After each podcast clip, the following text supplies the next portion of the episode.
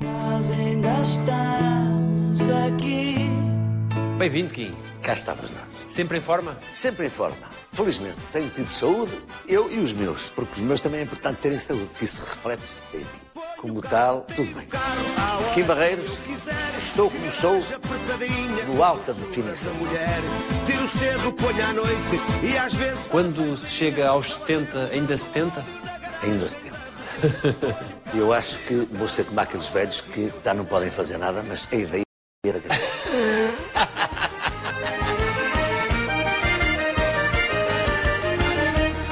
Continua a correr o mundo, continua com a mesma genica. Continuo a correr o mundo, mas não como corria. Mas quando o Kim vai, sente que já é uma instituição. Aí em qualquer lado, não é só no estrangeiro. Eu sinto que realmente que valeu a pena. Seja lá onde for, seja no estrangeiro, nas comunidades, seja em Portugal, na mais remota aldeia, eu realmente sinto que sou tratado com, com carinho, com amor. Vai jantar depois da uma, depois da uma, depois da O que é que foi o melhor deste tempo todo?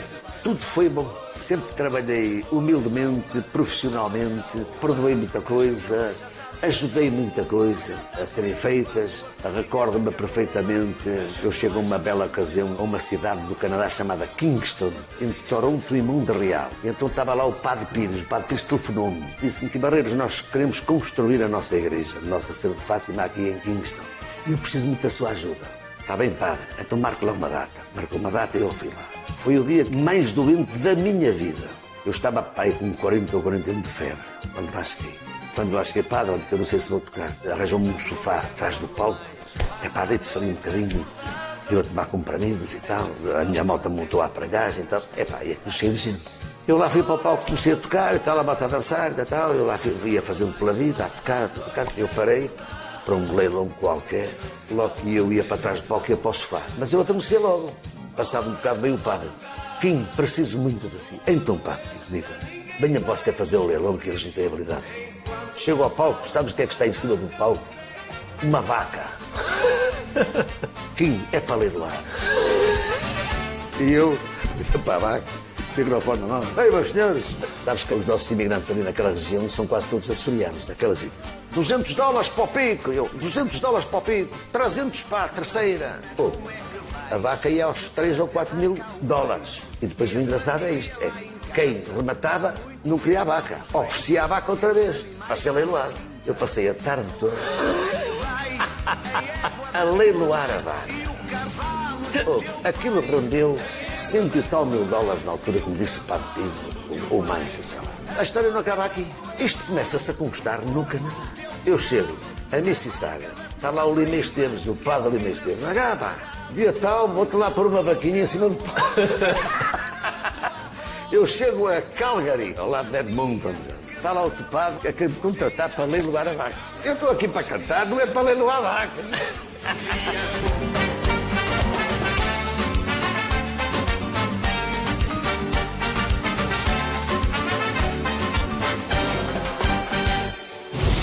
Há um choque forte. Falta-nos alguém ali. Na mesa do jantar, no petisco, nas brincadeiras.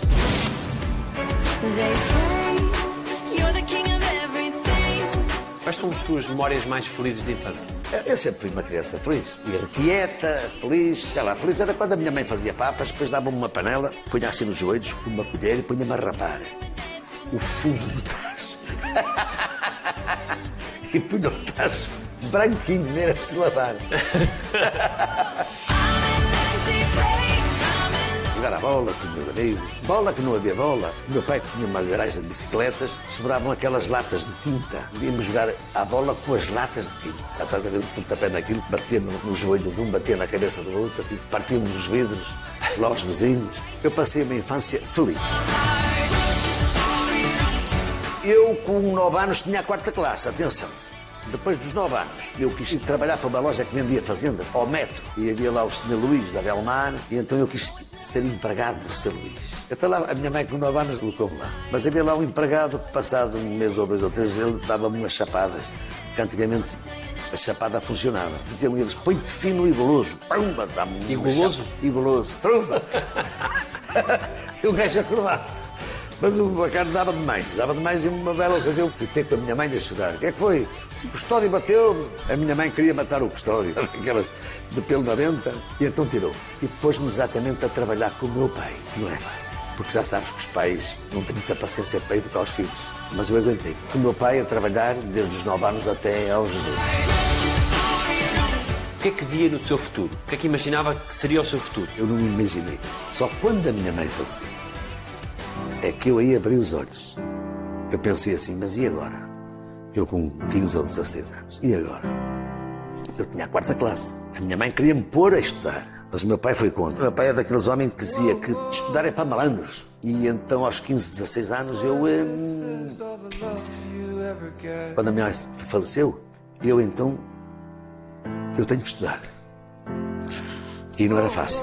Era fácil, mas lá dei as voltinhas em âncora, arranjei uma senhora licenciada em português e francês. Depois arranjei em eh, Viana do Castelo a esposa do Sr. Doutor Juiz, que lá estava Mário Brito, nunca mais me esquece, dava-me inglês. O Francisco Sampaio, presidente do Turismo do Norte de Portugal, dava-me matemática e física. E olha, comecei a estudar aos 15 anos. E aos 16 eu fiz o primeiro e o segundo ano, os dois num ano. Mais um ano fiz a secção de letras do quinto ano. Depois no outro ano fiz a secção de ciências. Depois entrei no sétimo ano.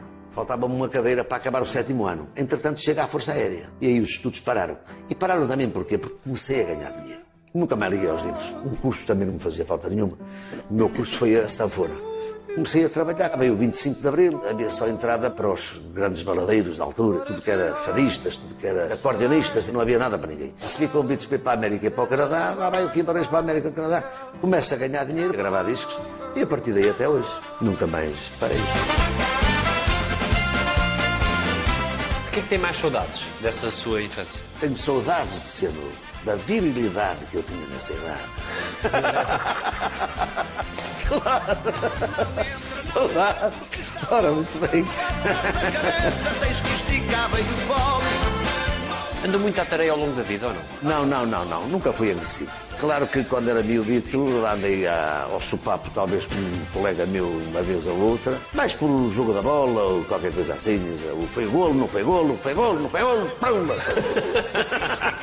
A vida não é fácil, é dura, não é mole. Há 30 ou 40 anos atrás viam-se muitas mais porradas nos espetáculos. E eu vou-te dizer porquê. Porque antigamente havia muito vinho nas festas. Hoje é cerveja. E o vinho embabeda mais e é agressivo. Havia festas que acabavam toda a sapatada, Quem continuava a cantar no palco? eu sempre a cantar. A pior coisa que eu posso fazer num espetáculo é parar. Quando estou a tocar e começam a pancada, se eu paro, então bem tudo para a porrada. Eu nem olho para lá. Olho para a frente, como está o para o outro lado, lá e tromba, tromba, tromba, tromba. Continuo a tocar e eles lá, e aquilo eh, afasta-se uns dos outros e tal, e aquilo acaba. Só houve uma que nunca mais me esquece. Eu fui fazer uma passagem de ano ao Roseland Ballroom, que é um estado que fica ali perto de Massachusetts. Um salão excepcional, bonito, cheio de portugueses. E havia uma mesa muito comprida de pescadores nossos que pescavam em New Bedford. E então em cada mesa havia garrafas de champanhe. Começa o bailarico. Eu encho o.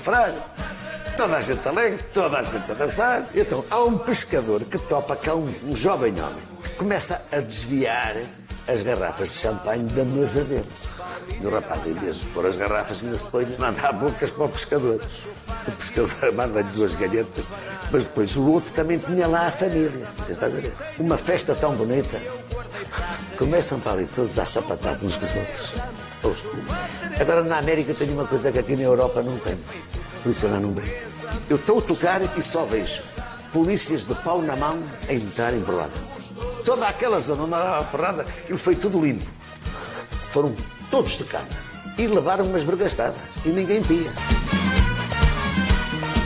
Repara a França, por exemplo. Acho que foi Cambrai, quem vai para Lille. Uma festa muito bonita de portugueses. Duas horas da manhã, eu, meus senhores, vou terminar a festa. Veio o presidente. Se aqui em Barreiros eu dou-lhe mais 500 francos para tocar mais meia hora. Não me diga que isto vai acabar tudo à porrada. Eu já estava a ver. Estava a ver eles pedem bem. Eu a tocar e dizer, presidente, não, não, ouça, não, oh, se aqui em Barreiros, por amor de Deus, meteu-me 500 francos, uma nota grande daquelas notas.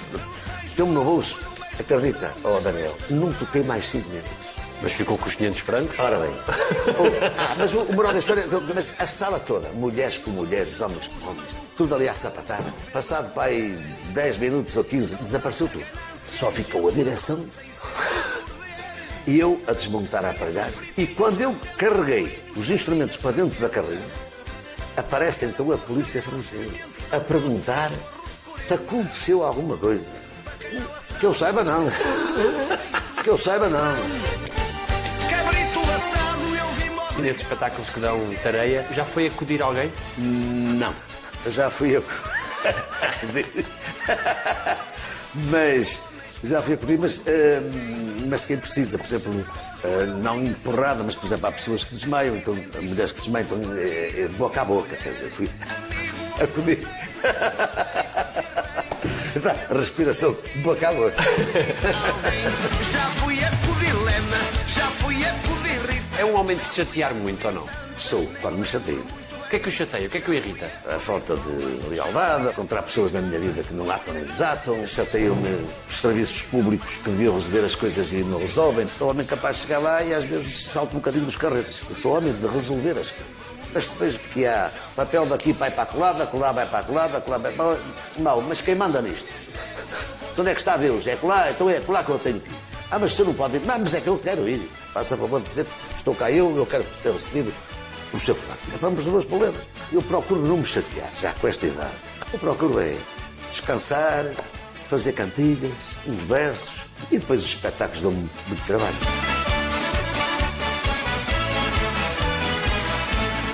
Tem ideia de quantos espetáculos é que já terá dado ao longo desta vida? Olha, conta, vamos lá ver, eh, 72, 72, pro- vamos, vamos começar em, já no meio para 77, 78.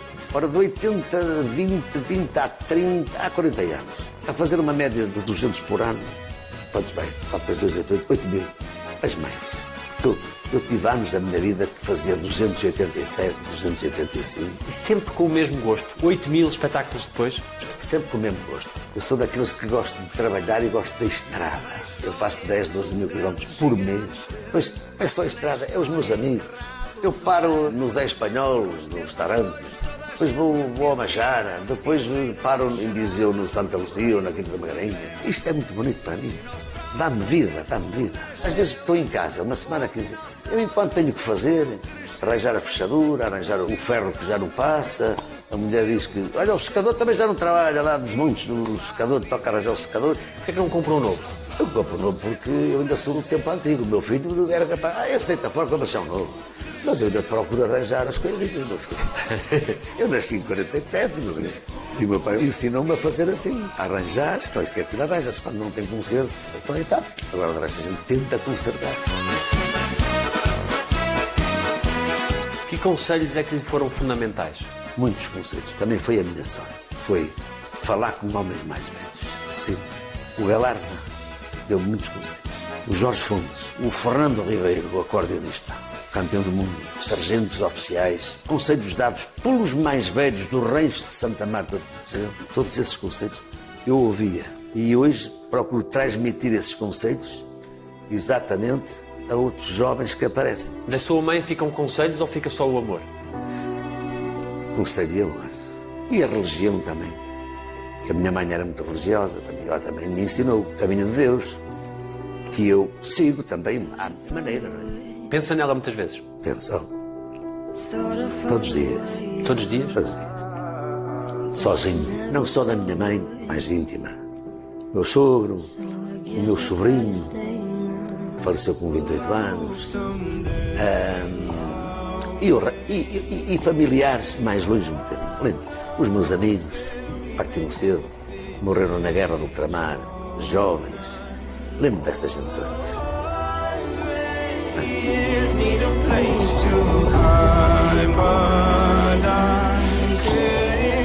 Ficou alguma coisa por dizer a alguém? Não, eu acho que não. Eu às vezes podia ter feito alguma coisa, mas podia. Por exemplo, meu sogro estava num hospital quase a. Disse à minha mulher, o último gosto era ir a casa, a nossa casa, onde ele estava também, e ver os netos. Eu ouvi aquilo, mas ele estava num hospital cheio de aqueles tubos, para aqui, tubo para ali, tubo para lá. E depois eu, ele faleceu, eu arrependi-me. Ainda hoje me arrependo de ter pegado num. ir lá, falar com os médicos, uma ambulância, pegar no homem, mesmo, levá-lo a casa. Arrependo-me disso. Tenho pena de não ter feito isso. Por exemplo, o meu sogro gostava muito dele.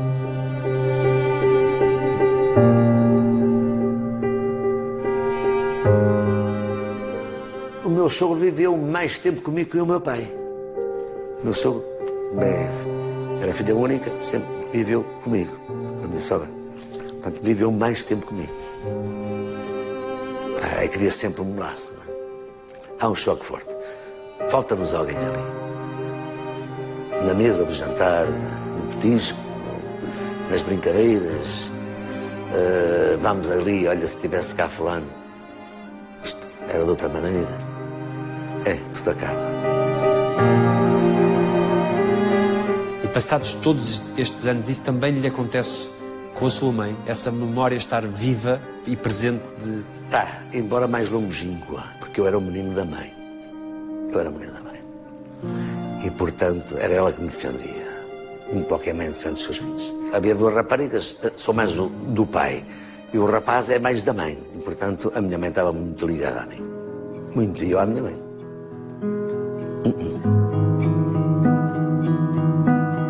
O Kim hoje, aos 70 anos, é a consequência de todas essas pessoas que lhe deram qualquer coisa, deixaram qualquer coisa em si. Deixaram-me qualquer coisa. E foi bom conhecê-los, foi bom viver com eles e é bom pensar neles. Vou ao cemitério vê-los. Ai, ai, Porque precisa disso, desse conforto. fico bem. Fico bem. Ainda vai à campa da sua mãe. Claro, vou.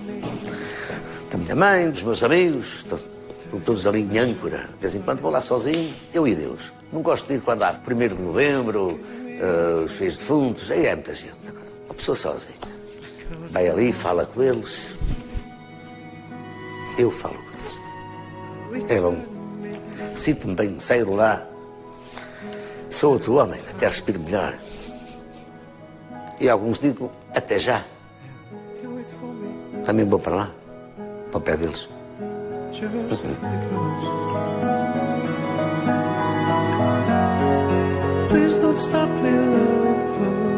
Sente que todo este tempo passou rápido demais.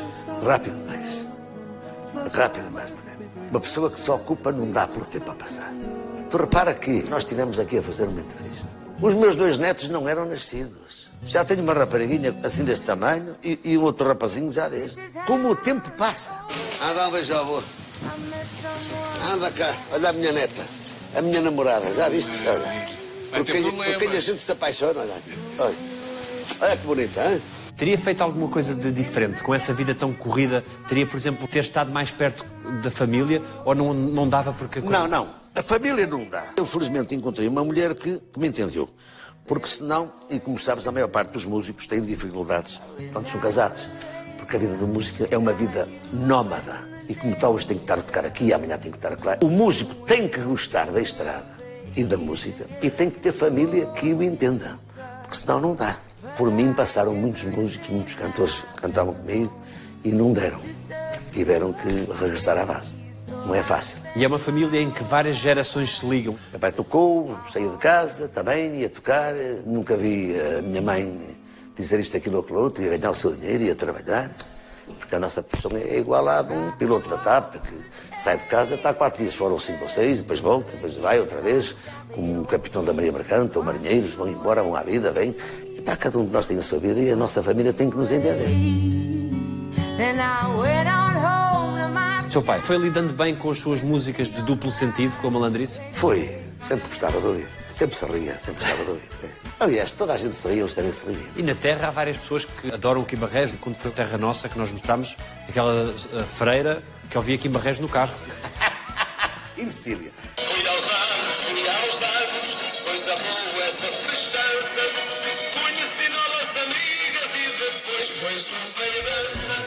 Isso significa que as músicas chegam a todos. A todos. Repara que até a Freirinha tem a cassetezinha antiga no carro. Ouvir. Eu sei de seminaristas que eram acordados com música do Guimarães. Porque a minha música tem brincadeira. Eu não faço as coisas nunca com maldade. Para ofender A, B ou C. Mas as músicas não dão para a missa. Não, as músicas. Dão para quê? Para a missa. Dão para a malta se rir.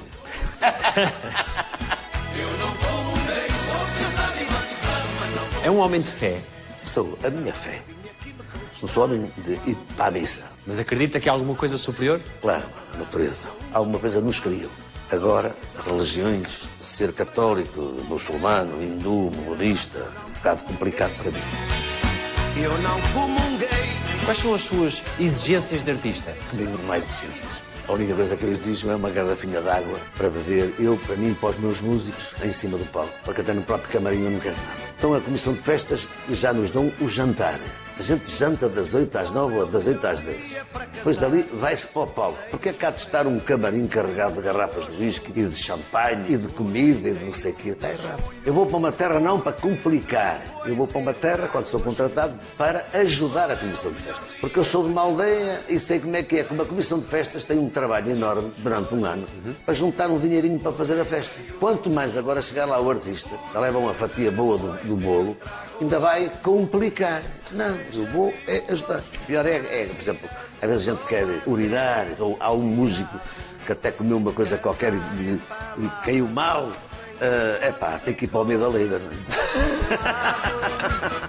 Seja velho, seja novo. O que é que de mais estranho já lhe aconteceu nos espetáculos nas aldeias e por esse mundo fora? Sou capaz de ter muita coisa que agora assim de chufre. Do que lhe pediram autógrafos em sítios assim mais ousados? Autógrafos ousados há sempre, há sempre os papelinhos com os números dos telefones das garotas. Toda a gente quer tirar selfies, toda a gente quer, quer autógrafos. Já sabes como é que é, sou um homem, não sou lá muito bonito, mas ao longo da minha vida pode aparecer sempre uma mulher que simpatiza comigo e às vezes dá-me telefone, ou faz isto, ou me telefona, não sei como é que arranja o número do telefone. tá?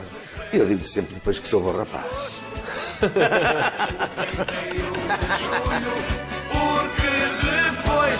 A coisa mais curiosa que me aconteceu foi uma bela ocasião que eu estava a tocar na América e ia tocar para o Canadá.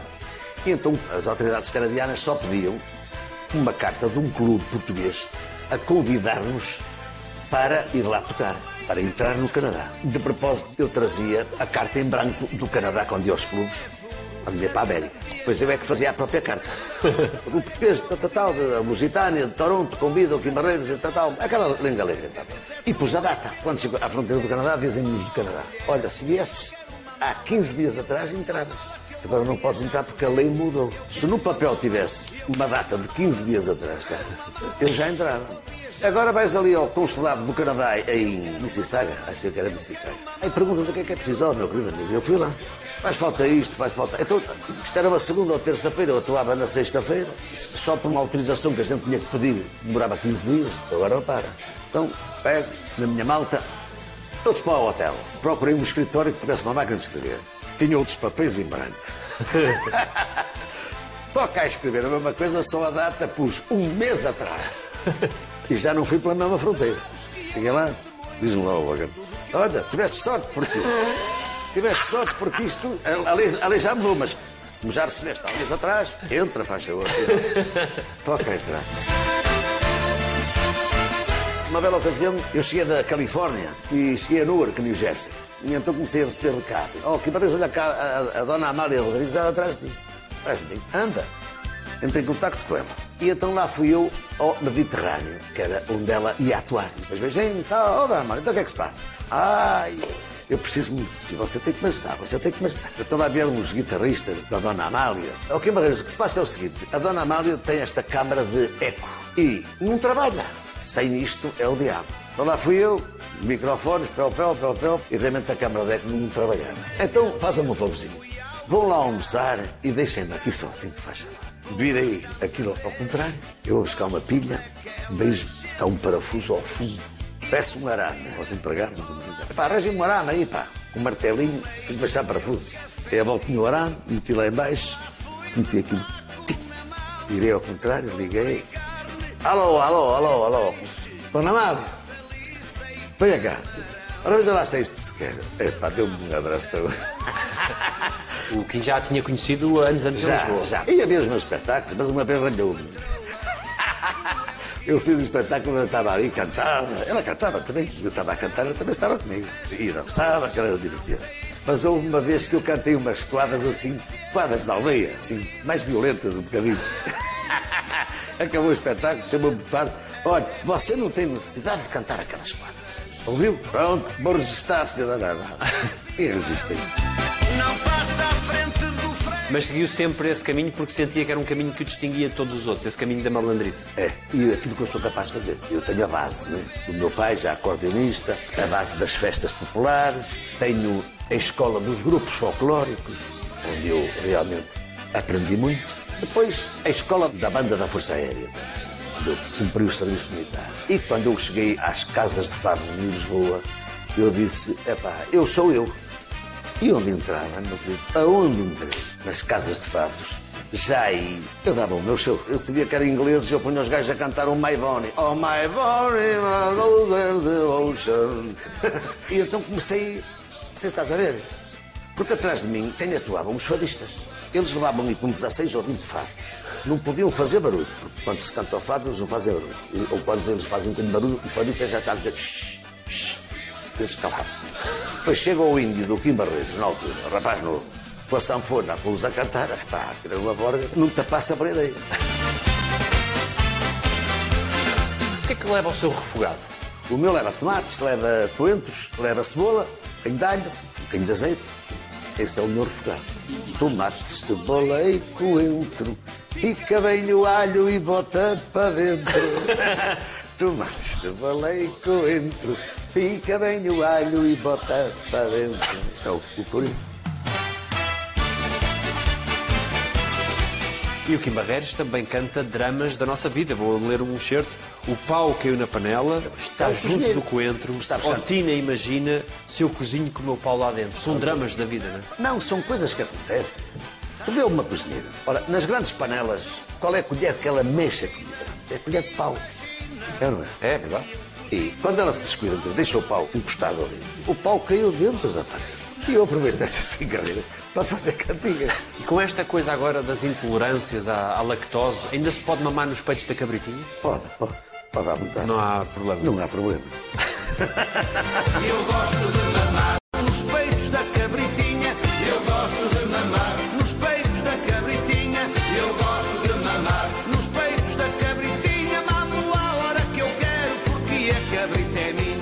sido a sua vida sem a música? Não sei. Não faço ideia. Mas eu acho que vingava em qualquer coisa. Porquê é que eu faço também isto? Porque eu sei que isto vende. Eu sou perspicaz. Porquê? Porque tive a escola. Comecei aos 9 anos a conhecer o povo português nas aldeias. Eu sei no conjunto do meu pai o que é que eles gostavam de avançar. Depois dos reis folclóricos, o que é que eles gostavam. Eu sei o que é que a nossa gente gosta. E, portanto, eu faço cantigas e letras para o povo gostar. Não faço coisas para mim. O povo gostar e comprar. É o meu trunfo. Nos peitos da cabritinha. Que loucuras é que os fãs fizeram por si ao longo da vida? Opa, eu acho que o único louco que, que fez alguma coisa para mim foi o Ruizinho de Penacova. Fez uma tatuagem. Fez uma tatuagem do Kim Barreiros nas costas. O que é que acha que ele fez? Ainda não era o Ruizinho, ainda era um menino, há muitos anos. Não havia festa ali na região de Coimbra que ele não aparecia. Ele ia longe só para me ouvir tocar, só para me enganar. E daí nasceu aquilo dentro dele, e ele sabe que é Ruizinho Penacova, por tabela com o Barreiros, mas há muitos. Não é só o Ruizinho. Ao longo da minha vida apanhei muitos acordeonistas, tocadores com aqui, mas eu toco por sua causa.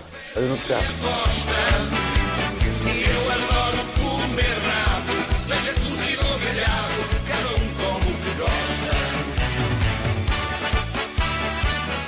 Aconteceu em 2016 em Newark? Sabes que eu já fui 50 vezes ao Brasil.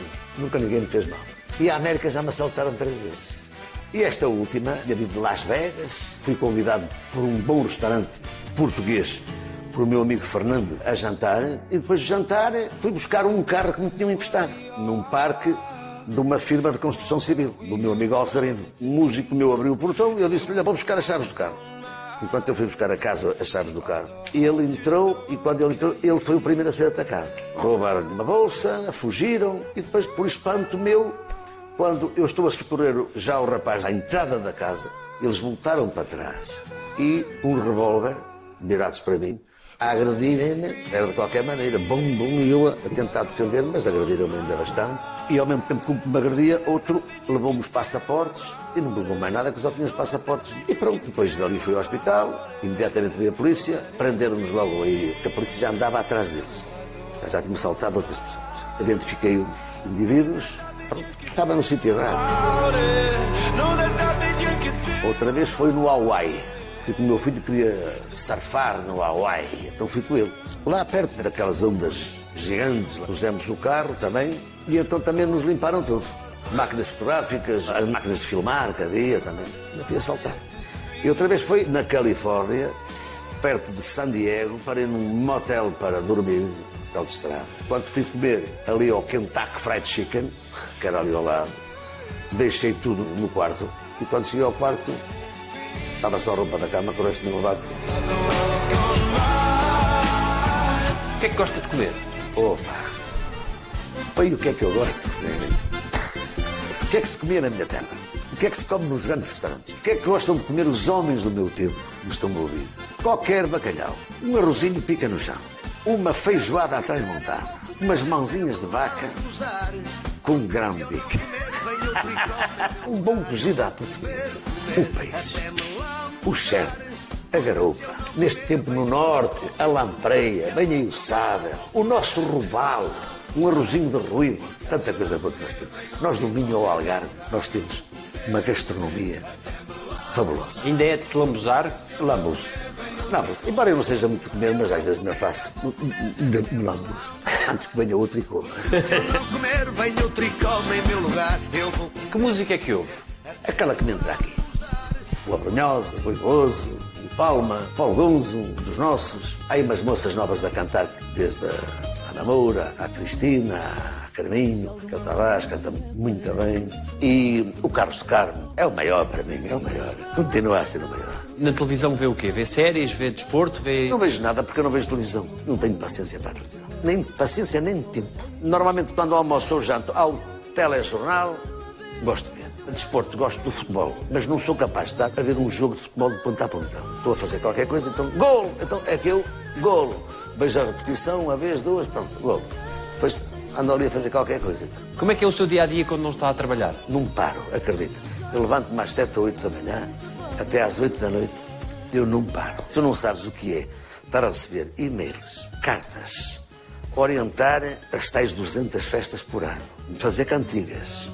Depois tenho uma albergaria, falta isto, falta aquilo, tenho uma quintazinha. Orientar isso tudo, o tempo não me sobra, a mim não me sobra. Falta-me. Para que é que lhe falta tempo? Olha, para passar férias, vou um bocadinho de cada vez, uma semaninha, vou e bem. Ainda não me largam, estão-me sempre a telefonar. E então, o que é que eu faço? Vou uma semaninha, venho fazer duas festinhas. Vou uma semaninha de férias e ando nisto. Falta-me esse tempo. Gostava de ir de férias, por exemplo, para mais longe, nunca fui à China. Já conheço muito mundo. Mas aí não requer uma semana, quer mais tempo ir à China. Gostava de lá ir à Dinamarca, Suécia, Finlândia, Estónia, também Letónia lá em cima. Gostava de conhecer esse bocadinho aí que eu não conheço, mas preciso de tempo. O que é que aprende com os mais novos? Eu não aprendo nada, eu estou sempre mas é discutir com eles. Até lá em casa. O meu neto chega lá, já vem o telemóvel, entra por lá dentro. Oh, chouriço, como é que é? Então não há um, dois beijos ao roupa. E arraio com eles. Aliás, a chegar aqui à minha casa, vêm pegar no telemóvel e pôr ali no, no sítio. Então virem para a mesa, comer e tal, tal, tal. Não gostam da comida, bem defeitos, depois começam a chorar. Porquê? Porque lhes falta o telemóvel. Estão cheios de defeitos, já está acabada a está cheio de defeitos. Aqui a internet e essas coisas não é dada a isso. Nada. Novas tecnologias não é nada comigo. Só sei pegar no telefone e. Alô, tal, tal, tal, tal. Até para mandar uma mensagem, estou-me a dizer. Manda por, por WhatsApp, liga o. Como é que é o, o Face. FaceTime. O FaceTime. Liga o quê? O FaceTime.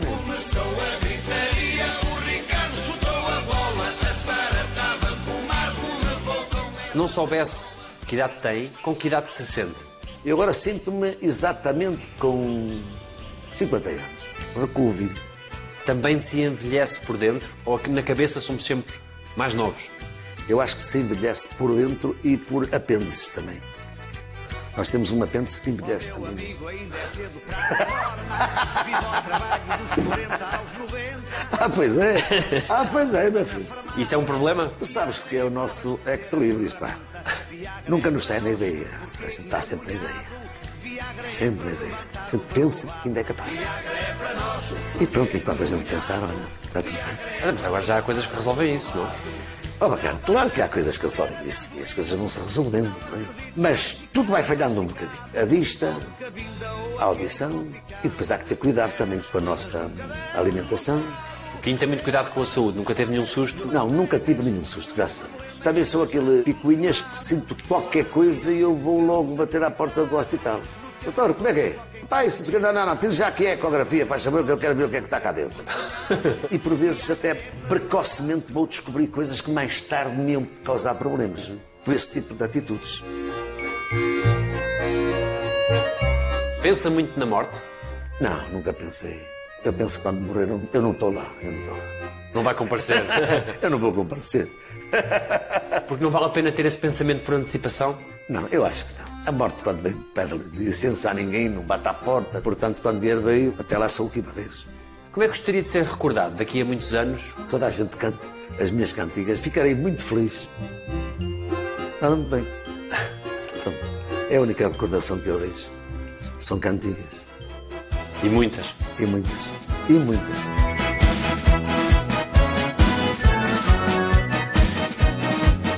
A ideia do que é que andamos cá a fazer vai mudando consoante a idade. A minha para já não. Que passa por dar qualquer coisa aos outros? Sim, eu para já continuo nessa. Essa é a minha missão. Enquanto eu puder e os meus músicos me ajudarem. Porque esta travessia não é feita só comigo. Não sou um navegador sozinho. Eu tenho músicos que trabalham comigo há 40 anos. Outros há 30, outros há 20 e muitos. E é graças a essa tripulação que o meu barco vai andando. Eu tenho ali grandes homens ao meu lado. Homens que nunca me deixaram ficar mal, homens que me ajudaram, preparam tudo para quando eu chegar ao palco eu é só tocar e cantar. Devo muito aos meus músicos. Pensa algum dia deixar de cantar? Penso, penso. Penso que isto vai chegar a uma altura, não me vou andar a arrastar. A que sinais é que vai estar atento? É sobretudo ao cansaço? Eh, Isto muitas vezes é mais depressa do que nós pensamos. Eh, Eu vou tendo cuidado, mas já sabes que te- 70 e tal anos, enquanto eu puder, tudo bem. Mas às vezes basta, basta uma coisinha qualquer para a gente parar. Eu não penso nisso, mas, mas há que contar com isso. Há que contar com isso. Aos 70 anos, ainda se tem alguma coisa de menino? Ou a inocência vai-se toda? Opa, de menino não tenho. Agora o que eu acho é que sou mais emotivo, emociono-me com mais facilidade, porque é próprio da idade. Sou capaz de ser mais dado. Eu antigamente era capaz de passar por alguém que precisasse de uma esmola. E é tão distraído que eu muitas vezes nem, nem, reparava. Eu tenho muito vista boa na rua, podes passar para mim que eu não te conheço. Porque eu, eu vou a pensar em qualquer coisa. E hoje já não é assim. Hoje já paro, já olho para trás, já vou ao bolso, já colaboro.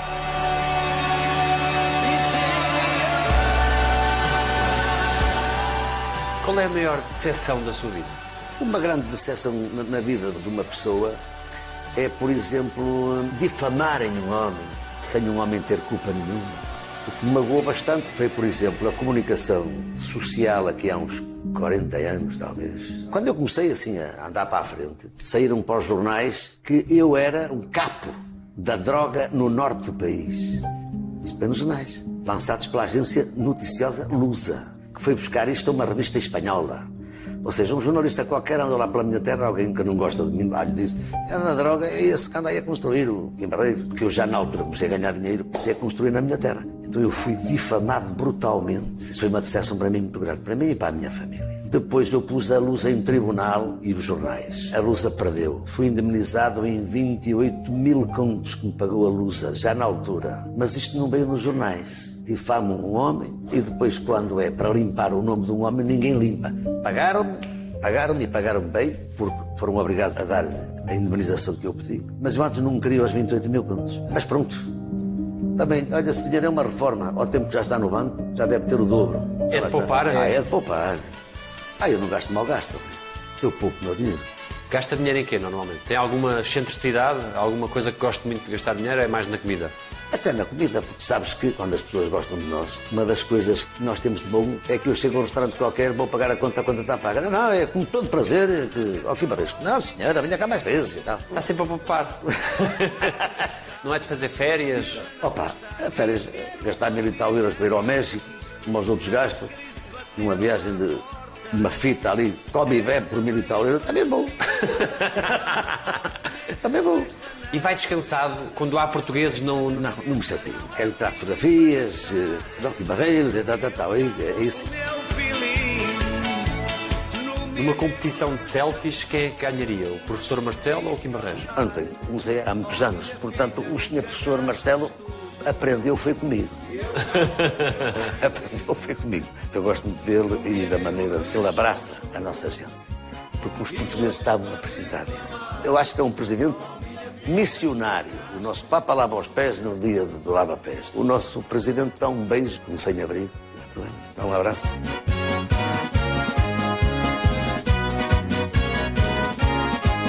Alguém lhe deve um pedido de desculpas.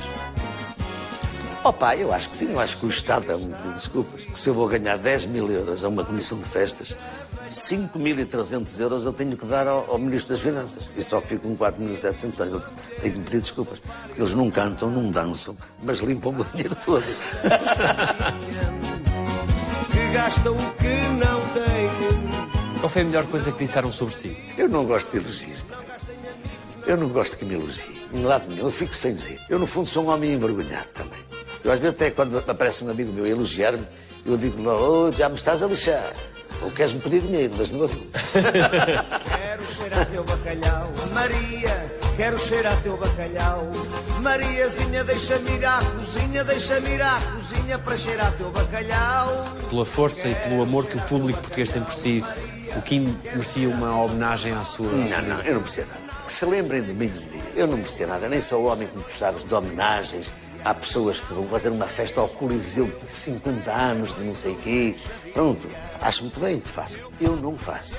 Talvez preferisse mais estar em cima de um trator a tocar lá na minha aldeia, a fazer 50 anos, do que estar num, num Coliseu, a estar assim, qualquer. Estar com.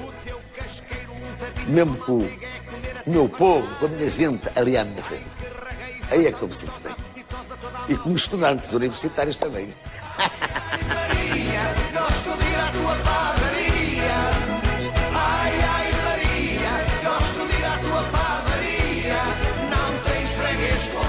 Federação Académica do Porto em cima do palco pelos 30 anos seguidos que eu fui ao Porto fazer aquilo. 30 anos seguidos. Deram uma placa e tal. Bonito. Gostei. O que é que dizem os seus olhos? Oh, meu querido. O que é quando dizem os meus olhos? Ah, dizem, dizem muita coisa. Os meus olhos dizem muita coisa. Daniel. Olha, Obrigado. obrigadinho, obrigadinho. Obrigado, Que Kim. tudo corra bem. Tchau. Feito.